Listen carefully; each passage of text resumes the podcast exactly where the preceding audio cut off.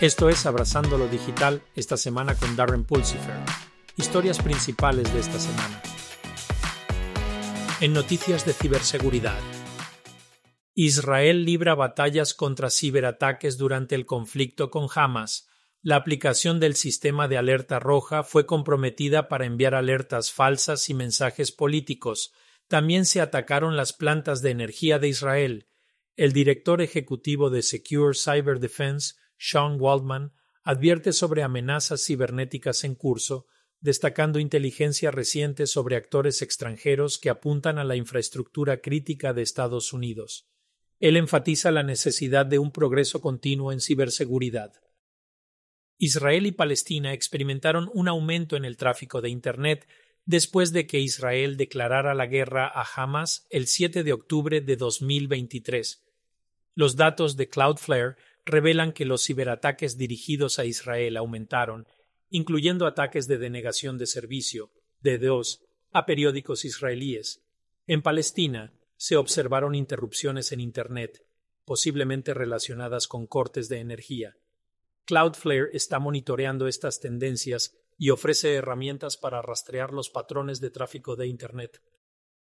Los ataques de ransomware se están volviendo más sofisticados, con dispositivos de red siendo cada vez más explotados para la entrega. La información de salud protegida en el sector de la salud es un objetivo primordial. Las organizaciones de alto ingreso, especialmente en los Estados Unidos, son los destinos preferidos. Grupos más nuevos están surgiendo y se están adoptando lenguajes como Rust y Golang.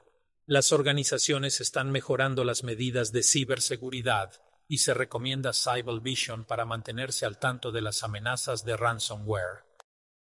En noticias de Edge Computing. La banda de ransomware Avos Locker ha sido implicada en ataques contra sectores de infraestructura crítica en los Estados Unidos. Sus tácticas incluyen el uso de software legítimo y herramientas de administración remota de código abierto para comprometer redes, seguido de amenazas de extorsión de datos, Avos Locker surgió a mediados de 2021 y emplea técnicas para desactivar la protección antivirus, afectando entornos de Windows, Linux y VMware Exe. El grupo es conocido por utilizar herramientas de código abierto y tácticas de Living Off the Land, LOTL, para evitar la atribución. CISA y el FBI recomiendan medidas de mitigación para organizaciones de infraestructura crítica, que incluyen controles de aplicaciones, limitar los servicios de escritorio remoto, restringir el uso de PowerShell y mantener copias de seguridad sin conexión. Los ataques de ransomware han aumentado drásticamente en 2023, con los atacantes desplegando ransomware rápidamente después de obtener acceso inicial. La NSA ha publicado el Lightwolf, un repositorio de firmas y análisis en su GitHub para mejorar la seguridad de la tecnología operativa OT y contrarrestar la actividad cibernética maliciosa dirigida a la infraestructura crítica. Dada la creciente amenaza a los sistemas OT, la NSA recomienda a los propietarios y operadores de infraestructura OT utilizar el Lightwolf como parte de una vigilante monitorización del sistema. Esta iniciativa sigue el aviso de ciberseguridad para proteger las tecnologías operativas y los sistemas de control contra los ataques cibernéticos. La OTAN ha prometido responder firmemente ante cualquier ataque deliberado confirmado a la infraestructura crítica en el mar Báltico. La promesa se produce a raíz de los daños a la infraestructura submarina en la región.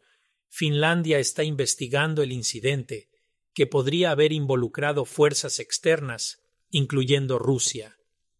Si se demuestra que se trata de un ataque deliberado a la infraestructura crítica de la OTAN, la organización responderá con un esfuerzo unido y decidido. En noticias de tecnología en la nube. La inteligencia artificial generativa reduce los esfuerzos de migración a la nube en 30 a 50%, aprovechando modelos de lenguaje grandes.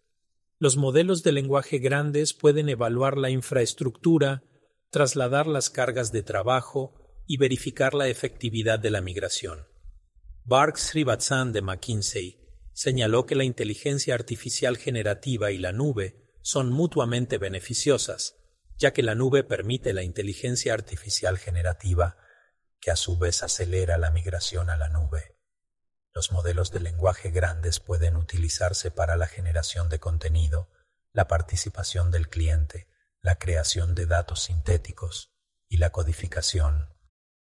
Las empresas con soluciones tecnológicas en sus instalaciones se enfrentan a la interrupción al migrar completamente a la nube. Para abordar este desafío, el enfoque de nube híbrida permite a las compañías mantener servicios fundamentales en sus instalaciones. Este enfoque agrega nuevas capacidades en la nube a la infraestructura heredada, reduciendo la interrupción y preservando la tecnología probada. Por ejemplo, una nube híbrida puede ser utilizada en operaciones de centros de contacto para agregar canales de chat y redes sociales a la infraestructura existente, permitiendo a las organizaciones manejar las fluctuaciones en el volumen de llamadas sin interrupciones significativas. La Autoridad de Competencia y Mercados del Reino Unido, CMA, investiga el mercado de la nube pública para asegurar una competencia justa para las empresas y los individuos.